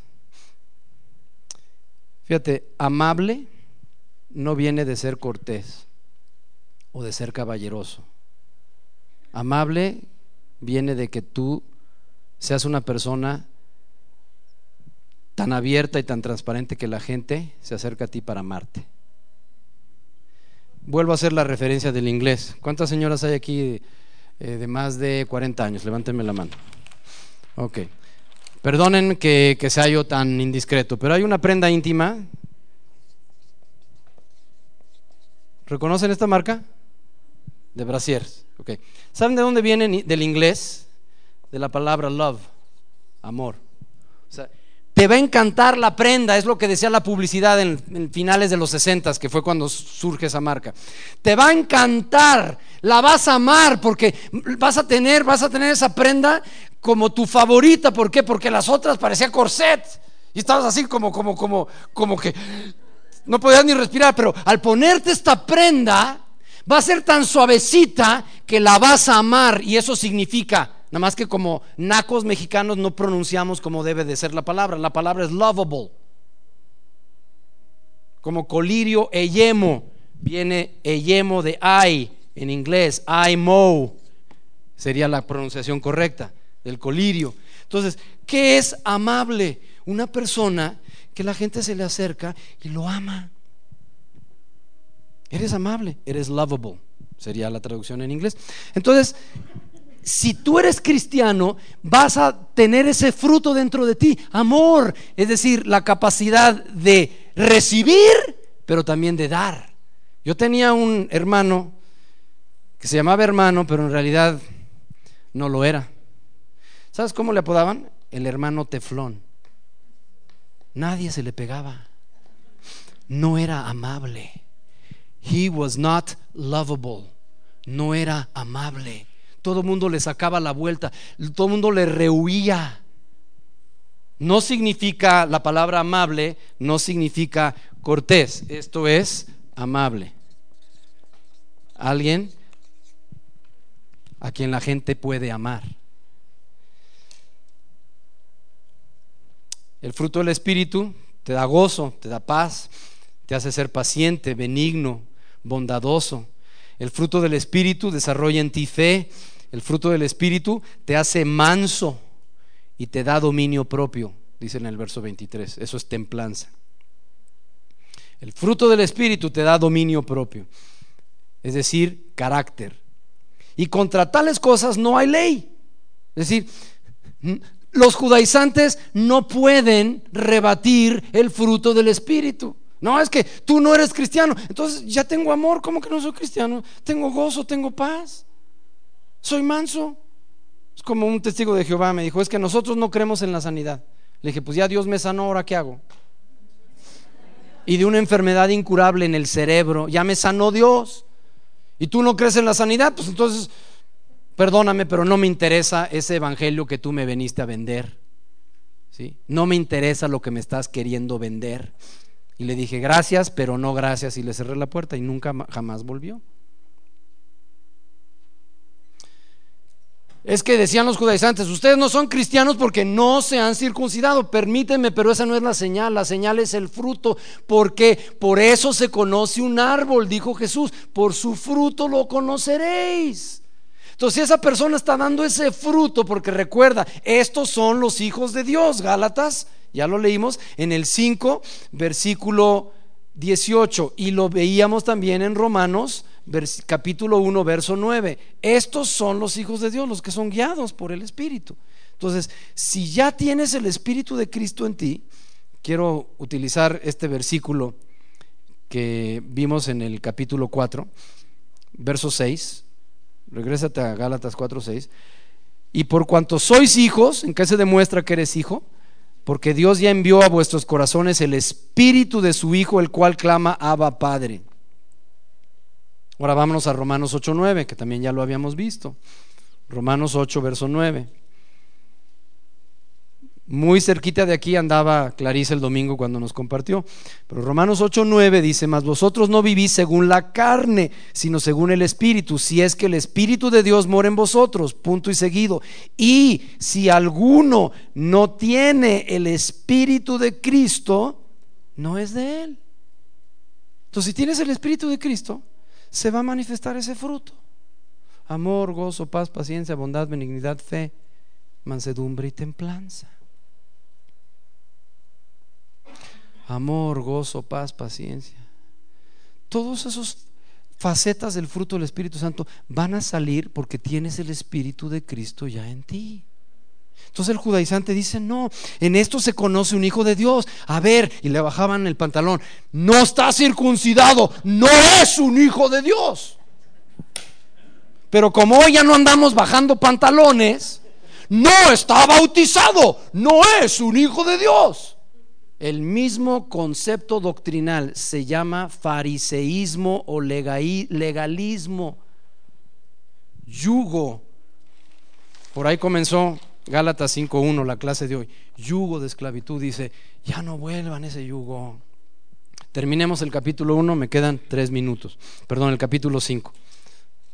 Volvamos ahí a Gálatas 5, me quedan dos versículos por delante y tengo tres minutos. Ok.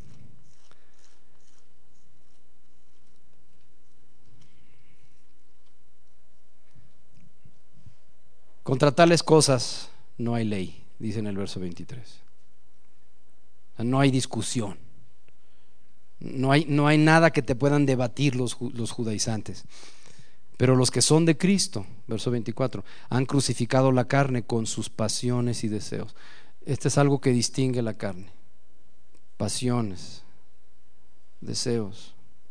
Pero si vivimos por el Espíritu, andemos también por el Espíritu. Y viene con E mayúscula. No nos hagamos vanagloriosos. Los judaizantes, si recuerdas el capítulo pasado, el capítulo 4, lo que querían era tener celo por ellos. Dice en el 4.17, tienen celo por vosotros, pero no para bien sino que quieren apartaros de nosotros para que vosotros tengáis celo por ellos. Esa era una vanidad. Los judaizantes lo que querían decir era, ufanarse, decir, son nuestros discípulos. Mira, ya los judaizamos, ya ganamos estos adeptos, ya, ya tienen nuestra doctrina. Yo un día en Guadalajara, en un lugar llamado La Hermosa Provincia, no sé si te suene familiar, pero yo vivo cerquita de uno de esos templos. Y un día llegué a la matriz, la mera mera, la, la, la mera mera madre de esa religión. Y le pregunté a uno de los ancianos principales ahí en la hermosa provincia. Le dije, a ver, si yo me convierto en una sala de una casa en la colonia del Valle, en la Ciudad de México, en el mes de octubre de 1968, doblo mi rodilla, reconozco que soy pecador, abro la puerta de mi corazón y le digo, Jesús, entra a mí, sálvame. Soy salvo y me dijo este anciano principal de la hermosa provincia de la iglesia, que no voy a mencionar el nombre, nada más la, la colonia se llama la hermosa provincia. ¿Alguien sabe de qué estoy hablando? Ok. Están en todas partes. El anciano de la mera, mera matriz me dijo, si tú no eres salvo en esta iglesia y bajo nuestra doctrina, no eres salvo. Espérame, si yo vivo en Acapulco, ahí también tenemos una iglesia.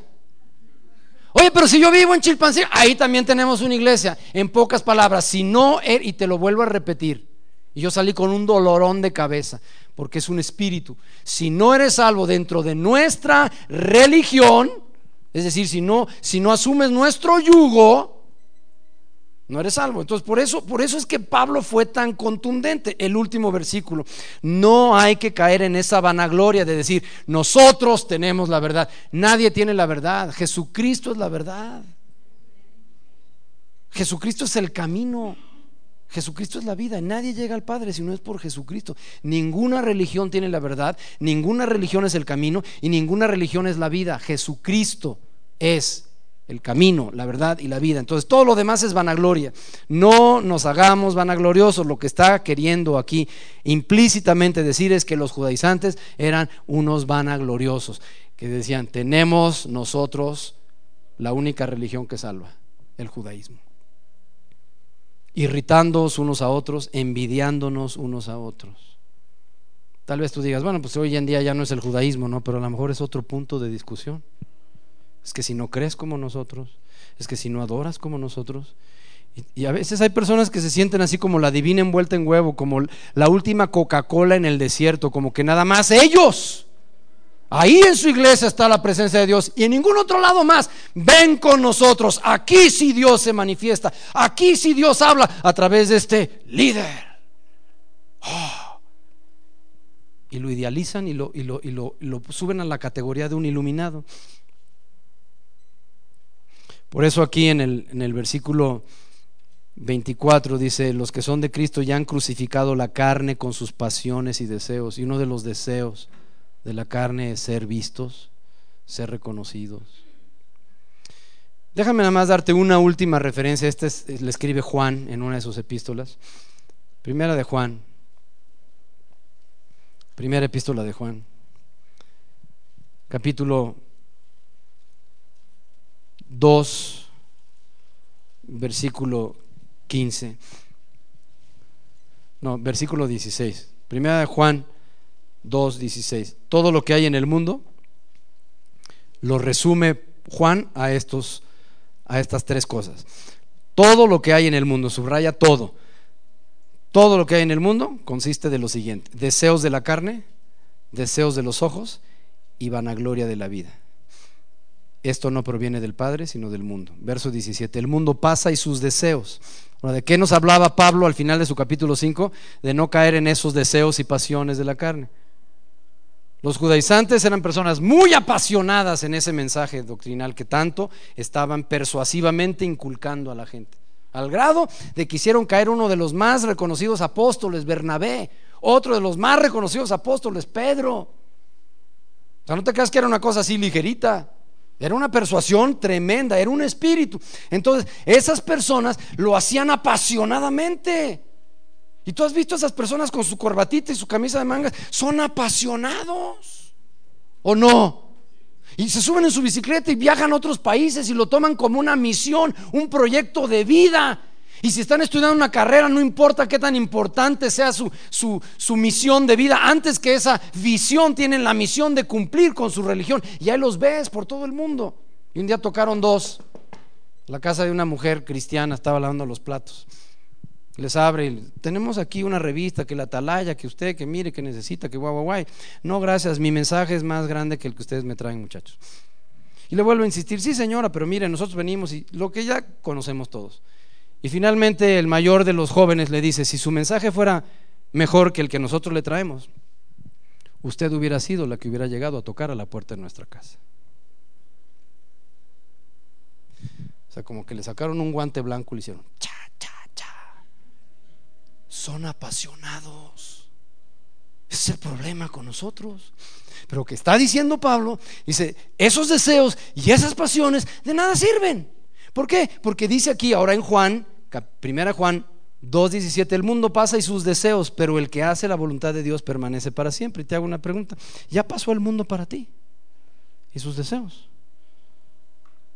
¿Cuál es el deseo más grande que tienes hoy? Si la respuesta es servir a Dios, agradar a Dios, excelente. Pero si tu deseo más grande es que todo mundo me reconozca como el gran líder y reciba yo los aplausos, ¿Qué busco ahora? Gálatas 1.10. El favor de los hombres. Si todavía siguiera por esa ruta, no podría servir a Cristo. porque Lo estudiamos hoy en el capítulo 5. Están opuestas las dos corrientes, la carne y el espíritu. Pero si permites que la carne se meta, ya no vas a hacer lo que quisierais. Va a ser un estorbo. No puedes servir a Dios en la carne. La carne siempre busca el reconocimiento. Oye, qué bonito se ve, todo alzado, todo limpio. Yo fui, ¿eh? Yo vine temprano y yo barrí, yo trapié, yo sacudí. Ah, ¿Cuándo me vas a aumentar el sueldo, Porfirio? No, hombre, cuánta gente llegó, ¿eh? Yo los gané para Cristo, ¿eh? Y yo estoy yendo todos los miércoles a disipularlos. Y fíjate, y entonces ya son discípulos míos y no de Cristo, porque ya entró la vanidad y ya entró la pasión carnal y ya los estás ganando nada más para recibir el reconocimiento y no para hacerte un lado y decirle, permíteme que te presente con el que a mí me sacó del hoyo. No me veas a mí. Se trata de que veamos a Jesús, puestos los ojos en Jesús. De aquí ocho días terminamos Gálatas. Vamos a ponernos de pie y, y hacer una oración. Nos queda un capítulo. Va a haber examen al final del capítulo 6. Lo, lo avisé al inicio del capítulo 1. Va a haber examen. Quizás no en la próxima clase, sino la siguiente, sobre todos los seis capítulos. Generalmente lo que he repetido más de dos veces, esa es una pregunta de examen va a ser la Biblia cerrada. Algunos ni han traído Biblia.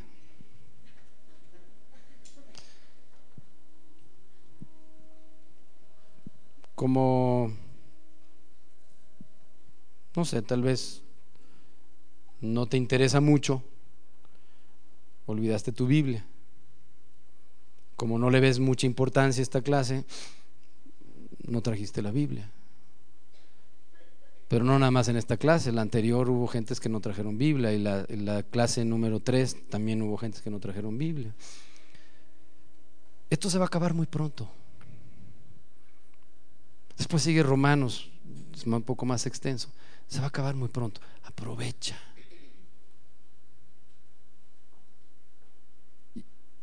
Después ya no vas a tener al maestro, pero vas a tener la Biblia, la sana doctrina.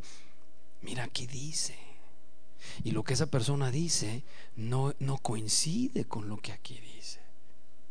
Aquí dice, y si Dios lo dice, yo lo creo. Y tan tan se acabó. No, pero es que también aquel dice, no, pero si eso no está alineado con lo que aquí dice. No es que bajó un ángel y le mostró unos lingotes de oro y se creó toda una religión por un ángel porque dijo, pero ¿y aquí dónde dice? ¿Dónde dice que el diablo chupó mi chupirul? ¿Dónde dice que esa medalla era bendita? ¿Dónde dice todos los conceptos, fíjate, que te debes de tapar, que debes de hacer esto, que no debes de hacer aquello? ¿Dónde dice?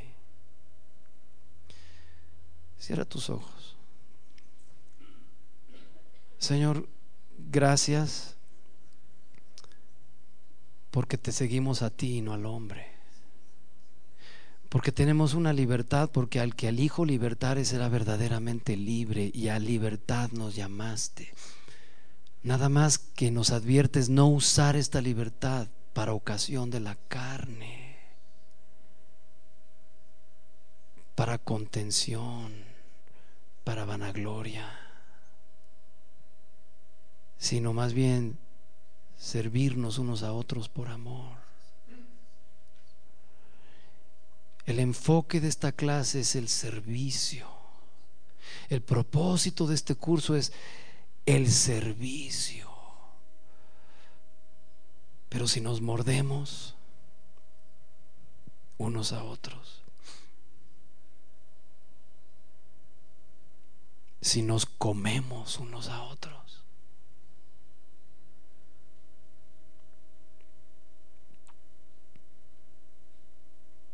Pablo dice nada más, cuidado que no se maten, que no se aniquilen.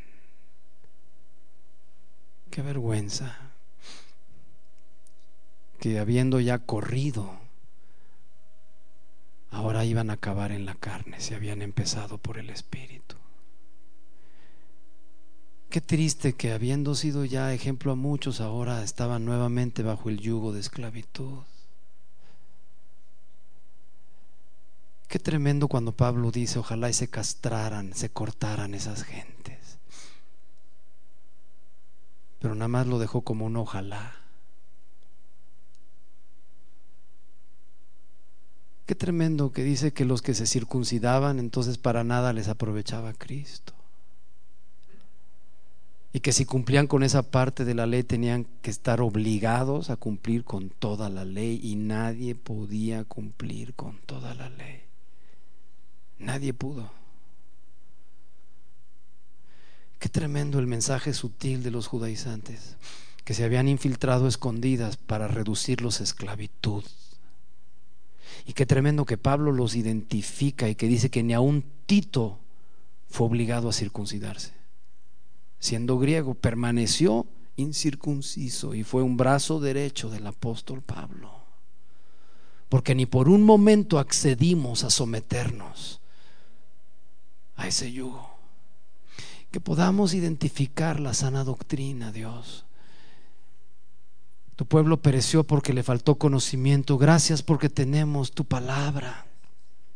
Gracias porque podemos escudriñarla. Gracias porque tenemos esta oportunidad de, venir y aprender. De escudriñar tu palabra, Señor. Gracias. Gracias porque cielo y tierra pasarán, pero tu palabra nunca pasará. ¿Con qué limpiará el joven su camino? Con guardar tu palabra. Gracias por esta congregación. Gracias por el liderazgo que tú has puesto en esta congregación. Gracias por la revelación fresca que tú traes, Señor, a través del liderazgo que no usemos esta libertad como ocasión para la carne, para contender, que no caigamos en las obras de la carne, también pueden ser envidias, pleitos, disensiones.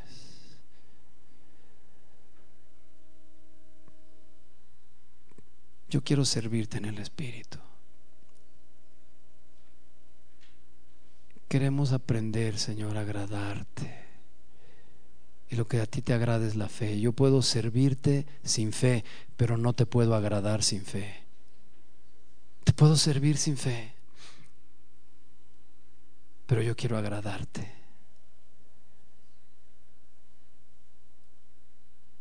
Y la fe obra por el amor.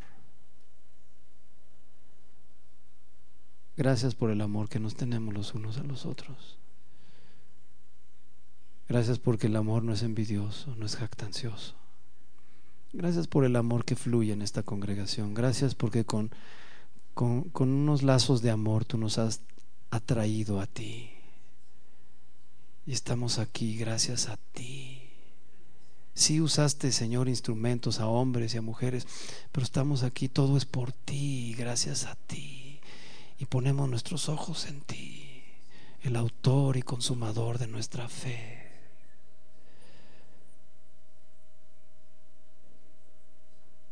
Ojalá y los judaizantes de Pachuca se cortaran de aquí y se fueran, pero no.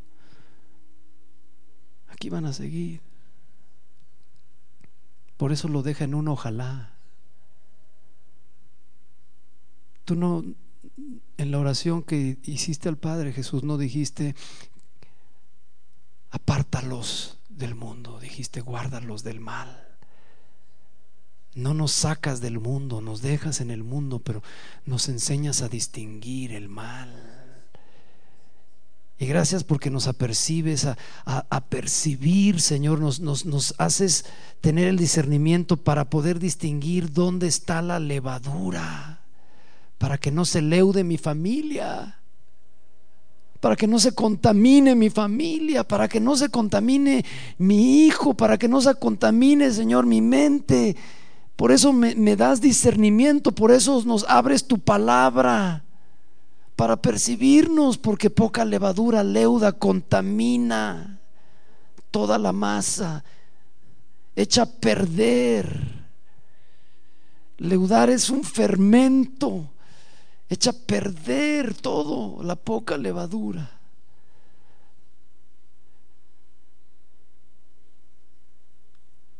Bendecimos a nuestros pastores y bendecimos a nuestros líderes. Bendecimos, Señora, cada uno de los que tú has puesto en autoridad sobre nuestras vidas. Porque no hay nadie, Señor, que esté en autoridad que no haya sido puesto por ti. Bendecimos y oramos por ellos. Oramos por ellos, Señor. Los levantamos ante tu trono de gracia. Ellos son, estos pastores son el don que Jesús dio a la iglesia. El regalo de Dios a la iglesia no para que los critiquemos, no para que los juzguemos, sino para que oremos por ellos, por nuestros líderes. No son perfectos, pero no estamos puestos a juzgar, a señalar, a criticar, a morder, sino estamos puestos a orar, a interceder. Gracias, Señor, por los pastores que has puesto sobre nuestras vidas para guiarnos Gracias por las herramientas que le has dado a cada pastor. Dos herramientas principales, la vara para aplicar disciplina y el callado para guiar, para cuidar a las ovejas. Gracias Señor porque al que amas tú disciplinas y azotas a todo aquel que recibes como hijo. Gracias por todos estos servidores no son bebés, no son recién nacidos, son servidores. Gracias por este privilegio de estar entre servidores. En el nombre de Jesús.